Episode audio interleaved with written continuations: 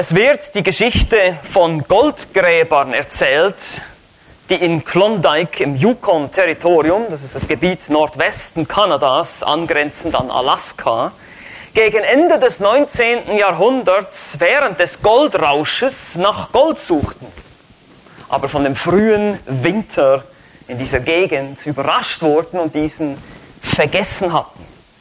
Es wird erzählt, dass die Hütte der beiden Männer gefunden wurde zwei Skelette auf einem Haufen Gold.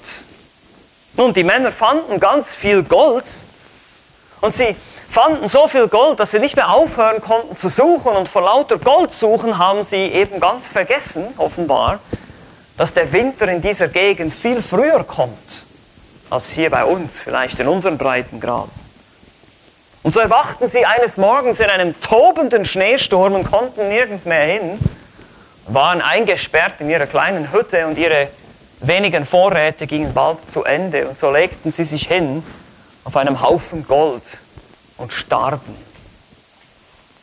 Ihre Torheit bestand nicht darin, das Gold zu suchen, weil sie haben ja sehr viel gefunden, aber ihre Torheit bestand darin, nicht zu planen, nicht mit dem unvermeidbaren Einbruch des Winters zu rechnen.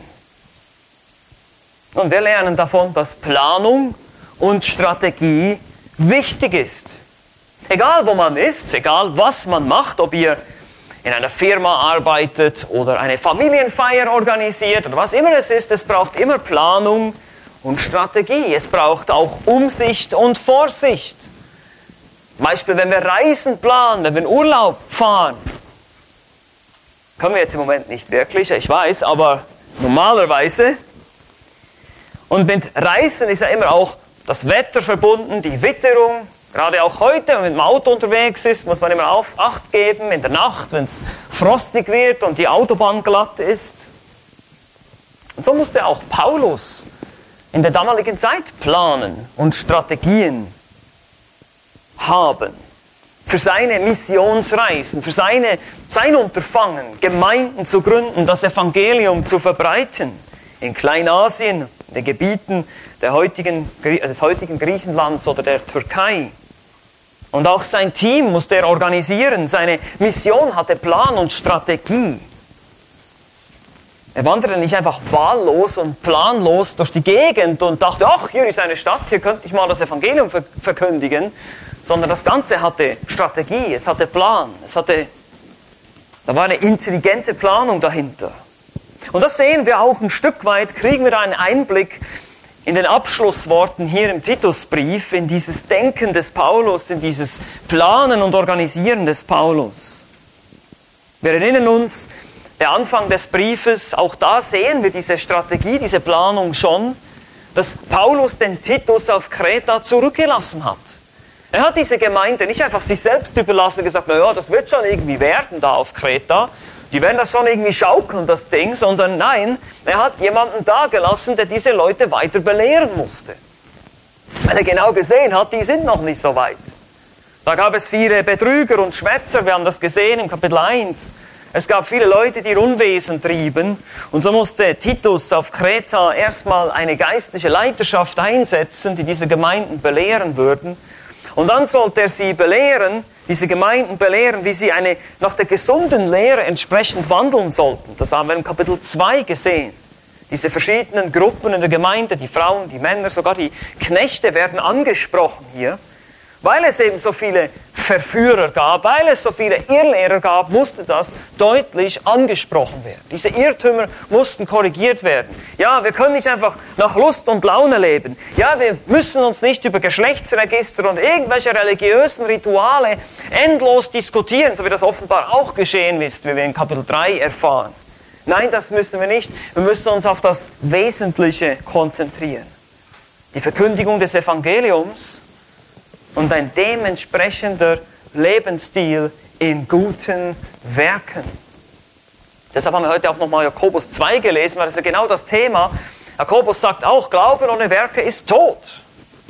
Es bringt nichts, wenn du sagst, ich glaube an Gott, ich bin Christ, aber du lebst nicht danach. Dann sagt die Bibel, du bist keiner. Dein Bekenntnis ist leer. Das gilt nicht vor Gott. Es muss, es muss, dieser Glaube diese Werke retten dich nicht, aber dieser Glaube muss Werke haben als Folge, als Konsequenz, als natürliche Konsequenz deines Glaubens.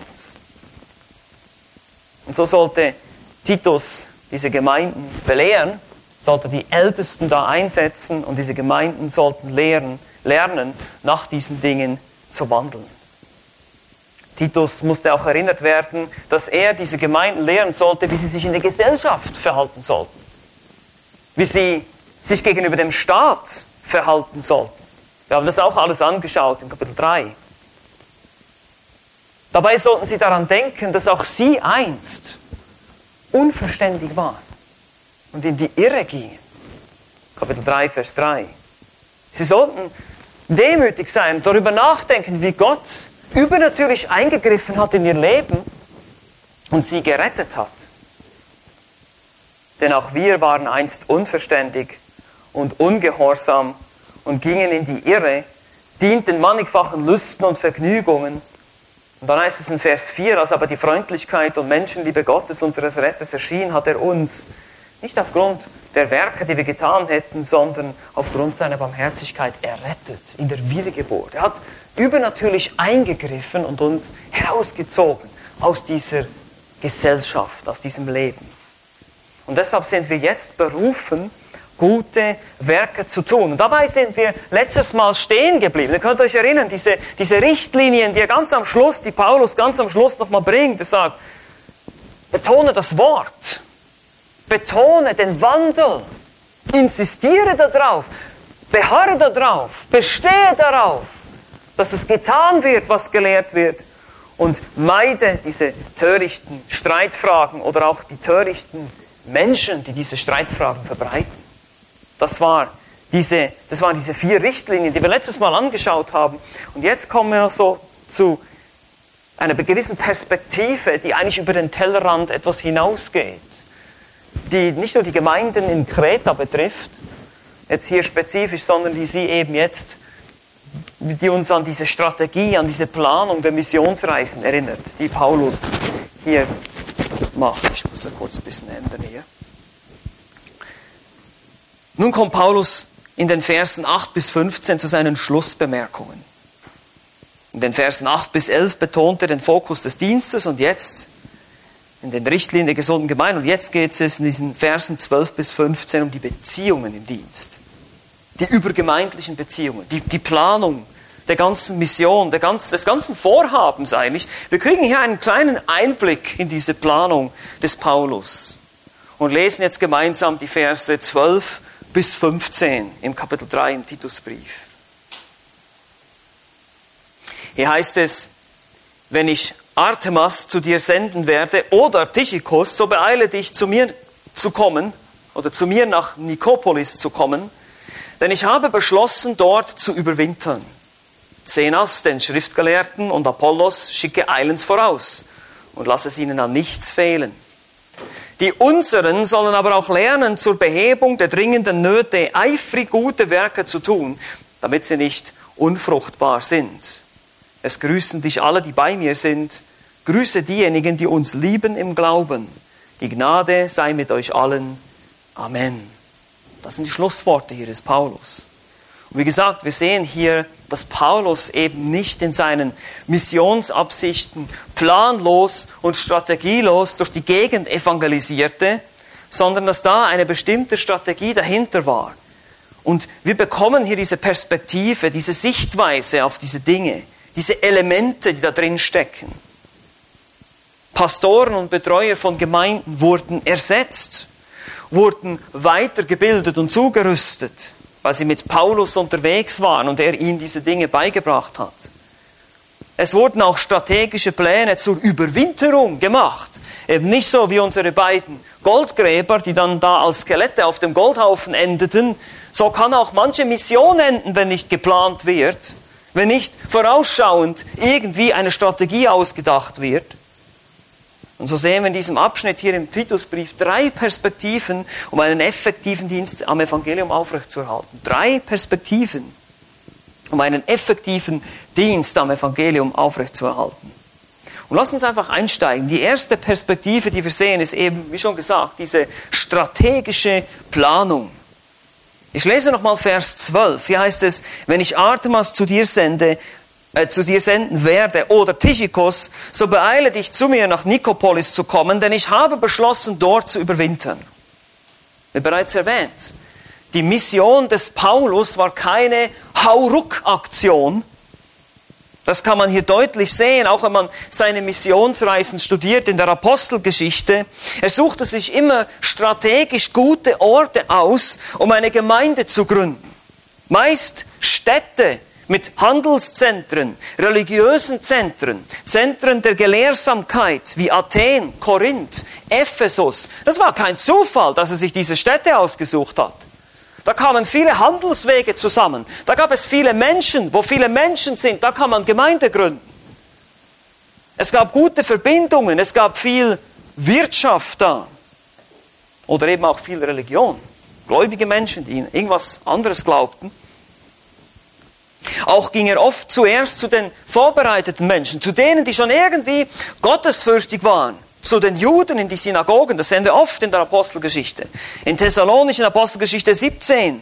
Oder auch, wo Menschen sich zum Gebet getreff, äh, getroffen haben in Philippi, in Apostelgeschichte 16. Er organisierte sich in Teams. Die gingen nicht alleine irgendwo hin. Es waren mindestens immer zu zweit.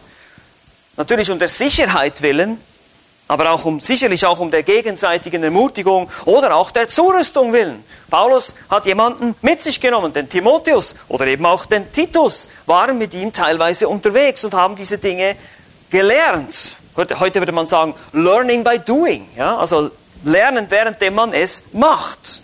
Sie waren dabei. Aber wie schon gesagt, diese Reisen, die waren eben nicht ungefährlich.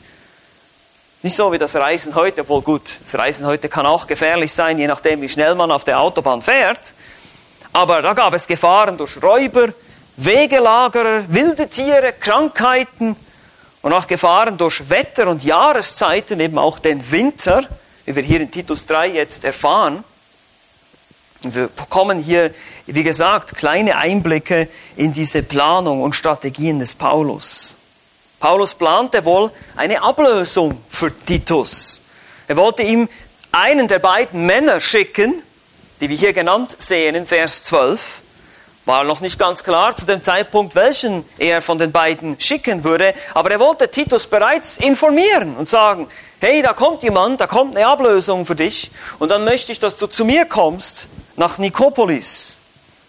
Über Artemas wissen wir nichts weiter aus dem Neuen Testament. Er war wohl einfach ein treuer Diener und Pastor. Er wird sonst nirgends erwähnt.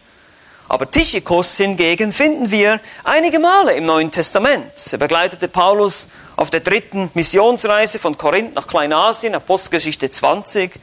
Er überbrachte den Brief an die Kolosser, während Paulus erster Haftzeit in Rom wohl auch den Brief an die Epheser und er wird in Epheser 6,21 als der geliebte Bruder und treue Diener im Herrn bezeichnet. Tychikos, ein treuer Mitarbeiter. Ein Pastor, der den Dienst des Titus wohl übernehmen sollte, nachdem er auf Kreta die Dinge in Ordnung gebracht hatte.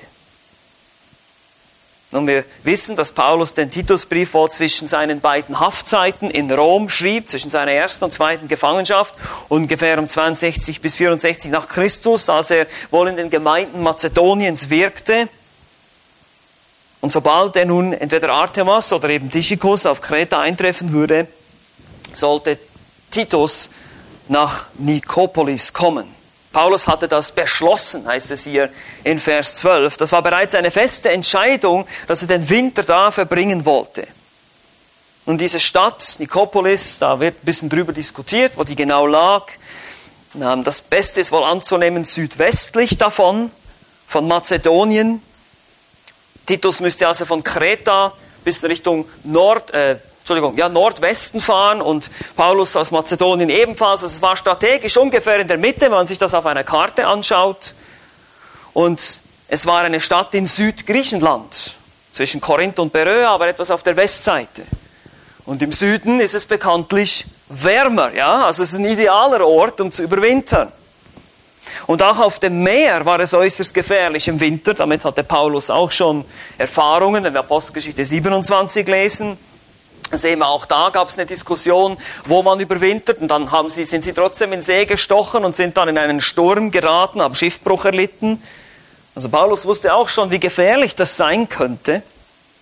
Also musste er diese Dinge planen und Titus sollte dann auch von da aus weiter nach Dalmatien, Illyrien reisen, also weiter in den Westen. Das sehen wir in 2. Timotheus 4, Vers 10 müsst jetzt nicht alle diese Orte kennen, aber ihr seht schon so ein bisschen, okay, da ist wirklich Planung und Strategie. Der geht dahin, der kommt zu mir und den schicke ich dann dahin und ihr seht schon, wie Paulus wirklich gedacht hat, strategisch gedacht hat. Es ist eben keine Hauruck-Aktion, keine einfach so eine spontane, ja, wir wandern jetzt mal irgendwo rum und predigen einfach das Evangelium. Er sorgte für Ersatz, er sorgte auch für Zurüstung. Ja, wohl wollte Paulus Titus bei sich haben, um ihn noch ein bisschen weiter zu belehren und zuzurüsten. In dieser Zeit, wo sie da überwinterten. Und wohl sah Paulus sicherlich auch den wachsenden Widerstand gegen sich selbst. Wir wissen, dass er kurze Zeit später eben dann in die zweite Gefangenschaft ging, der er nicht überlebte. Und so arbeitete Paulus konsequent und ständig daran, sich selbst zu ersetzen sich selbst in seinen Dienst zu ersetzen, dass andere für ihn weitermachen würden. Und die Frage ist, wie sieht es bei uns aus heute in der Gemeinde? Auch wir bemühen uns, vielleicht nicht so großflächig wie Paulus zu planen, aber doch auf einem gewissen Level gewisse Strategien anzuwenden. Und das hilft uns vielleicht ein bisschen besser zu verstehen, warum wir gewisse Veranstaltungen haben, vielleicht gewisse andere Veranstaltungen eben nicht. Oder warum unsere Veranstaltungen so sind, wie sie sind, oder unsere Zusammenkommen und warum andere nicht. Zum Beispiel haben wir die Predigt, die im Zentrum steht, die Auslegung des Wortes Gottes. Wir wollen euch zurüsten für das Werk des Dienstes. Wir betrachten im Überblick die Bibel in den Hauskreisen. Wir verschaffen uns einen Überblick über die gesamte Schrift. Bei den Predigten gehen wir tief rein. Wir legen Vers für Vers aus. Wir gehen in die Tiefe. Wir geben auch in die Breite sozusagen. Wir haben ein Männertraining, wo wir uns auf die Familienoberhäupter konzentrieren, die dann wiederum ihre Frauen, ihre Kinder belehren sollen. Da geht es vor allem um theologische Dinge, die wir da anschauen. Die Frauen treffen sich zum Gebet. Unsere Dienstphilosophie ist in erster Linie auf Zurüstung im Wort Gottes ausgerichtet. Nicht auf Programm oder Unterhaltung oder Spektakel oder sonst irgendwas. Unsere Gemeindegründung geschah ebenfalls nur aufgrund von solcher Zurüstung im Wort. Auf jahrelanger Vorbereitung. Das ist uns vielleicht manchmal gar nicht mehr so bewusst. Oder vielen von euch ist das vielleicht nicht so bewusst, weil ich durfte von Anfang an dabei sein, als die Bibelgemeinde Berlin, die uns ja ausgesandt hat, hierher gegründet wurde. Und als ich damals von, von Dieter Borschmann, von Carrie Green, auch von Christian Andresen zugerüstet wurde, auch Thomas. Und diese jahrelange Vorbereitung, diese jahrelange Belehrung, die hat irgendwann mal dazu geführt, dass wir ausgesandt werden konnten, um eine neue Gemeinde zu gründen, um uns zu multiplizieren, den Dienst zu vervielfältigen. Deshalb war das auch der nächste logische Schritt, eine solche Gemeindegründung, weil wir das genauso sehen in der Apostelgeschichte. Das haben wir uns nicht irgendwo aus den Fingern gesogen. Ah ja, wir sind jetzt ein bisschen groß geworden, jetzt gehen wir mal irgendwo hin. Ach ja, wo kommt man denn hin? Ach ja, hier nach Pankow, schön. So war das nicht. Wir haben uns überlegt, wo gibt es bibeltreue Gemeinden, wo gibt es noch nicht so viele bibeltreue Gemeinden und so weiter. Strategie steht dahinter. Und das soll so sein. Es ist wichtig, es ist nicht besonders geistlich, wenn man nicht plant und strategisch vorgeht. Und so ist es auch jetzt, dass wir wiederum uns Gedanken machen, wie wir weitere Leiter zurüsten können, wie wir weitere Ältesten oder Diakonen erkennen können in der Gemeinde, um dann vielleicht eines Tages wiederum jemanden auszusenden, der wieder eine Gemeinde gründet. So soll das sein. Das ist also diese Perspektive hier, die Paulus gibt, diese strategische Planung. Zweitens, die zweite Perspektive auf den Dienst, um diesen effektiven Dienst zu haben und aufrechtzuerhalten, ist zweitens liebevolle Versorgung. Liebevolle Versorgung.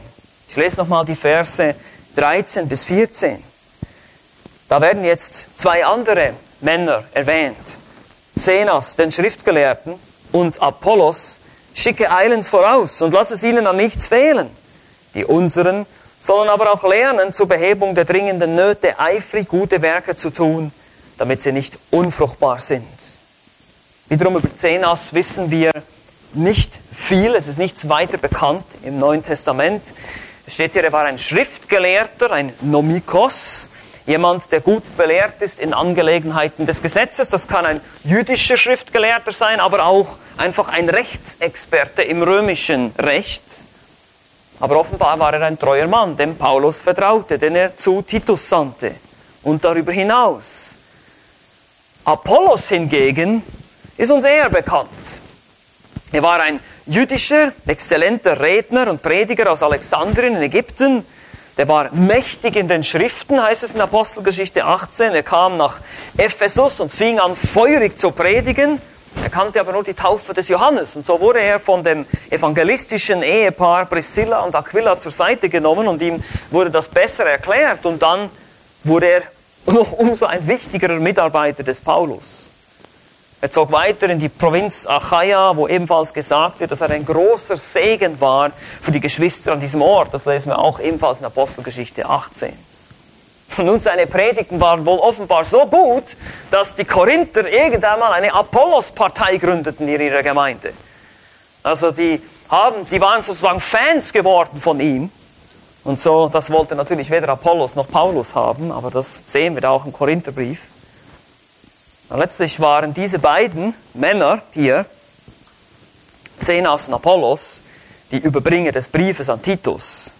Und er sollte diese als Gäste empfangen und ihre Weiterreise vorbereiten. Das ist gemeint, wenn es hier heißt, in der Schlachterübersetzung steht hier, wenn wir das nochmal lesen, ähm, in Vers 13, schicke eilends voraus und lass es ihnen an nichts fehlen, und das griechische Verb bedeutet mehr als einfach nur vorausschicken, sondern es bedeutet so viel wie das Geleit geben oder eskortieren, könnte man auch sagen. Gib mit Sorgfalt das Geleit, sagt die Elberfelder Übersetzung. Oder die Luther sagt, rüste gut aus zur Reise. Die Menge übersetzt sogar, rüste sorgfältig für ihre Winterreise aus. Sie sollten weiterreisen und es sollte ihnen eben an nichts fehlen. Wohin die Weiterreise gehen würde, ist uns heute ebenfalls unbekannt. Aber dahinter stand wiederum die Mission, die Stärkung von anderen Gemeinden oder sogar eben die Gründung von weiteren Gemeinden.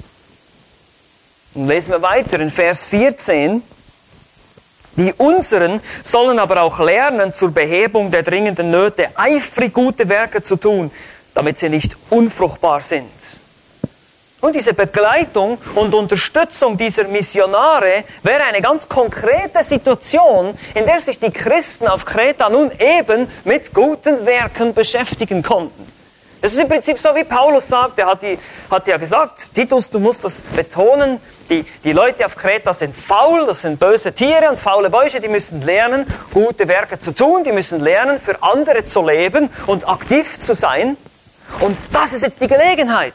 Ich schicke diese beiden Missionare und du kannst ihnen das Geleit geben. Du kannst ihnen helfen, du kannst sie unterstützen, dass sie auf ihrer Reise weiterkommen, ihren Auftrag erledigen können. Das ist die Idee hier. Die unseren, hier in Vers, 13, äh Vers 14, das sind natürlich die Gläubigen, die eben zu uns gehören, zu den Christen, im Gegensatz zu den Schwätzern und Betrügern. Und sie sollen sich eben mit guten Werken beschäftigen, hervortun indem sie was tun? Dringende Nöte und Bedürfnisse befriedigen. Diese Missionare, Zenas, Apollos, die Hilfe für ihre Weiterreise ermöglichen. Und auch hier wieder die Elberfelder übersetzt notwendige Bedürfnisse. Die Menge sagt Befriedigung unumgänglicher Bedürfnisse. Also hier geht es nicht darum, dass die sich einen neuen Luxusjet leisten wollten, sondern dass sie wirklich Bedürfnisse hatten. Die brauchten Proviant, die brauchten Essen. Wie gesagt, das Reisen im Winter war hart. Das war nicht einfach in dieser Zeit mit diesen Mitteln, die sie hatten.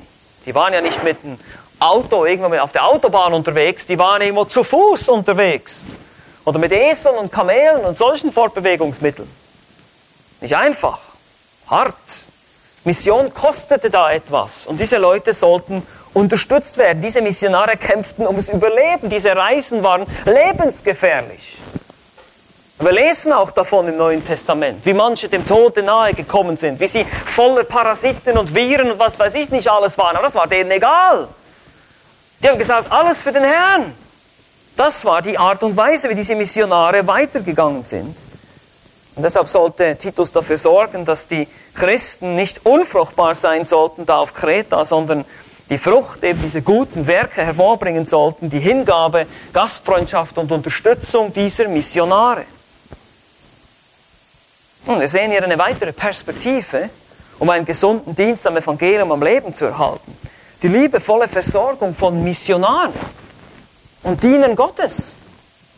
Das ist ein sehr aktuelles Thema. Ihr wisst, wir haben bereits so ein bisschen dazu aufgerufen, darüber nachzudenken. Wir wollen, wir denken als Älteste auch darüber nach, welche Missionare wir ebenfalls auch unterstützen möchten. So sagt Paulus in 1. Korinther 9, Vers 14, so hat auch der Herr angeordnet, dass die, welche das Evangelium verkündigen, vom Evangelium leben sollen.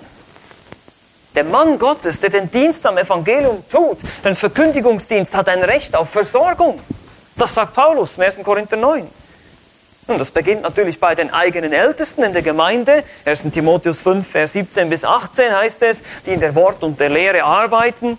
Aber dann auch eben für andere Missionare und Gemeindegründer. Wie gesagt, auch wir als Gnadengemeinde Berlin machen uns ja bereits Gedanken in diese Richtung und das ist gut. Das ist wichtig, über diesen Tellerrand hinauszuschauen in die Welt Gerade jetzt in dieser Corona-Krise, wir mögen uns vielleicht beschweren über die Einschränkungen, mögen das vielleicht nicht mögen, aber in, in manchen Ländern auf dieser Welt bedeutet das Hungertod. Die kriegen nichts mehr zu essen wegen Corona-Einschränkungen. Die können nirgends mehr hingehen. Wir hören davon, von Missionaren, die wir kennen. Das sind wirkliche Nöte da. Da sind Bedürfnisse da. Und wir Christen hier im Westen mit unserem ganzen Geld und Gold, auf dem wir sitzen, müssen darauf achten, dass wir nicht zu Skeletten werden darauf, sondern dass wir irgendwas unternehmen. Das ist genau das, was Paulus hier sagt. Es gibt zig Missionare weltweit, die Unterstützung und Hilfe brauchen können. Und deshalb ist es wichtig, dass wir hier diese Nöte sehen, diesen eben aus unseren vier Wänden hier rausgucken in die Welt und schauen, wo gibt es Not, wo gibt es Missionare, die wirklich auch natürlich treue Mitarbeiter sind, treue Verkündiger des Wortes Gottes, die theologisch auf unserer Linie sind, selbstverständlich. Wir können nicht einfach irgendwelche Leute, heute gibt es auch viele, die sich Missionare nennen, die aber überhaupt keine Mission betreiben, sondern das sind Leute, die wirklich Älteste sind und, und Gemeindegründung machen und wirkliche Mission, so wie wir sie in der Schrift finden, ähm, ich sag mal, fördern. Und da gibt es aber auch viele materielle Nöte, gerade zur Zeit. Hunger, Durst, Bedürfnisse in Gemeinden, in Afrika, überall. Und wir sitzen hier auf unserem Reichtum, immer noch. Wir sichern uns ab und wir sichern uns ab und wir haben Angst und, und der Rest der Welt geht vor die Hunde. Das können wir nicht tun. Wir müssen lernen, den Blick auf die Weltmission, auf die verfolgten Christen zu haben. Auch das ist ein Thema in der heutigen Zeit. Ja, jeder spricht nur noch von Corona, Corona, Corona, aber schaut mal, wie viele Christen verfolgt werden im Moment. Wir müssen lernen, zur Behebung der dringenden Nöte eifrig gute Werke zu tun, damit wir nicht unfruchtbar sind. Das ist eine Ermahnung, die auch an uns geht. Wir wollen nicht unproduktiv sein. Nicht nur was unsere Gemeinde betrifft, sondern eben auch die Weltmission. Wir müssen uns Gedanken machen, wie wir unsere Ressourcen weise einsetzen. Natürlich wollen wir unser Geld auch nicht zum Fenster rauswerfen, ist ja klar. Wir wollen schauen, wie können wir das machen. Und dann ist es auch nicht nur finanzielle Unterstützung, dann ist es auch viel Gebet für diese Missionare, für diese Menschen, für diese Geschwister. Wir müssen als Gemeinde unbedingt über den Tellerrand hinaus in die Welt schauen. Und vor allem auf die geistlichen Dinge schauen, nicht auf die ganzen politischen Diskussionen, die jetzt gerade laufen. Also wir haben drei Perspektiven für diesen effektiven Dienst, der eben übergemeindlich ist. Wir haben einmal diese strategische Planung, wir haben aber auch die liebevolle Versorgung und jetzt haben wir drittens noch eine herzliche Verbundenheit. Es ist wirklich schön, einfach auch mal diese Grüße oder diese, diese Verse, die man oft so schnell überliest, ja, es grüßen dich alle und so weiter, okay. Gruß und Kuss von Julius, Ade und Tschüss. Ja, Denk, ja, wir denken manchmal gar nicht so groß darüber nach. Es ist so, ja gut, das ist irgendwie so ein Gruß und so. Und da steht auch was von dem Heiligen Kuss, jetzt hier nicht, aber manchen Stellen. Aber hey, das war ein Ausdruck dieser Verbundenheit, dieser Liebe. Vers 15. Es grüßen dich alle, die bei mir sind. Grüße diejenigen, die uns lieben im Glauben. Die Gnade sei mit euch allen.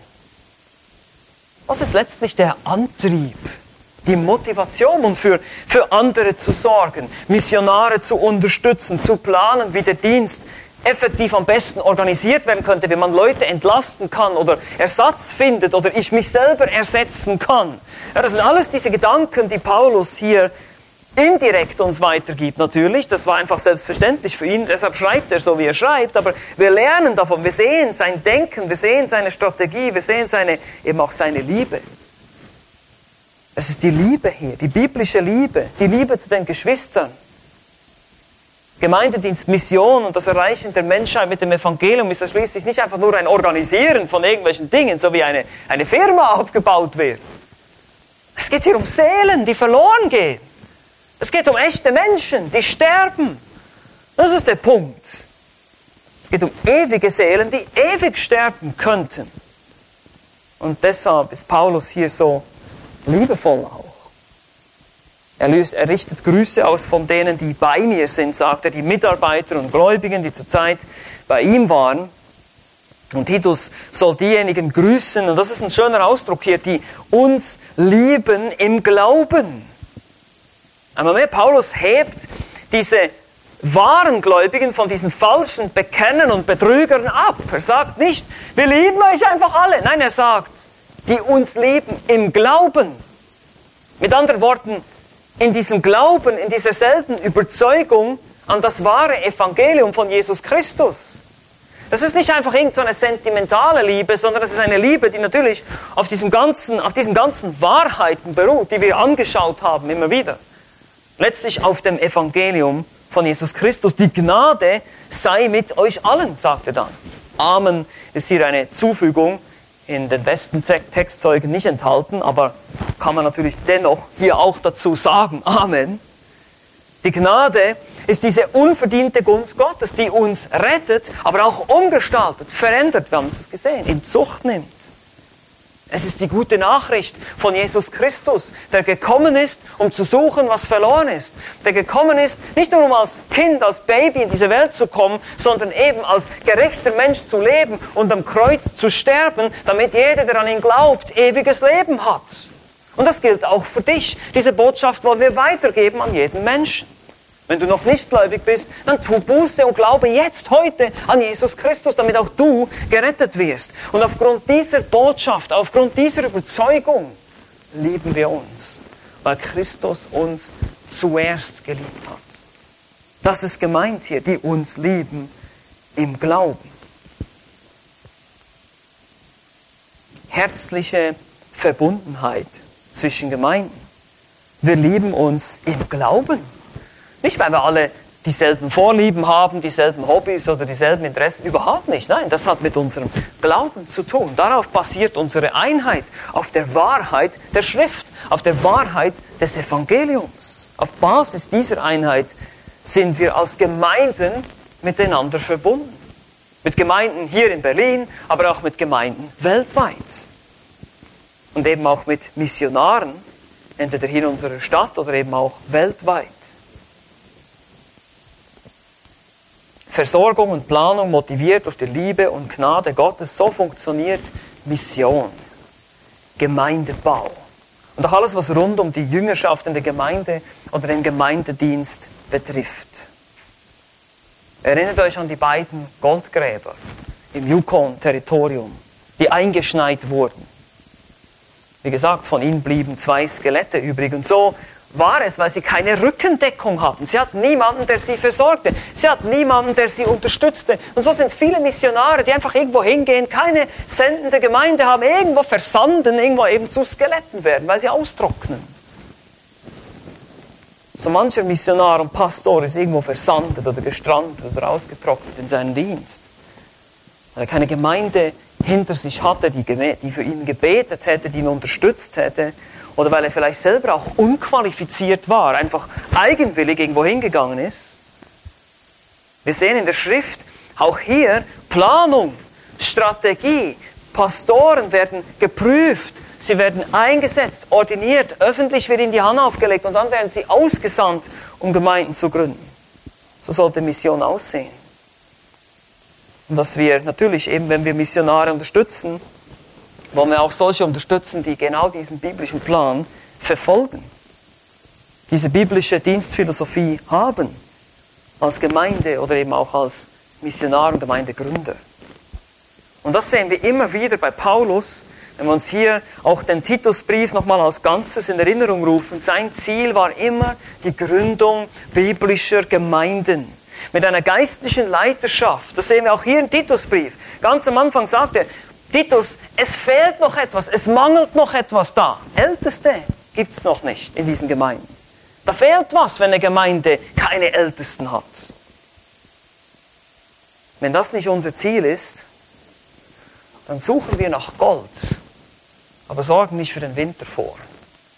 Wir suchen Menschen zu bekehren, aber können sie nirgends in irgendwelche Gemeinden tun, wo sie weiter zugerüstet würden, weiter belehrt würden, damit sie das Werk des Dienstes tun können.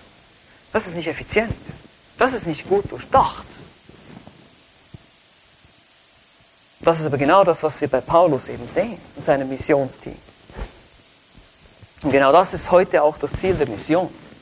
Mission ist letztlich Gemeindegründung, nichts anderes. Der Auftrag hat sich nicht geändert.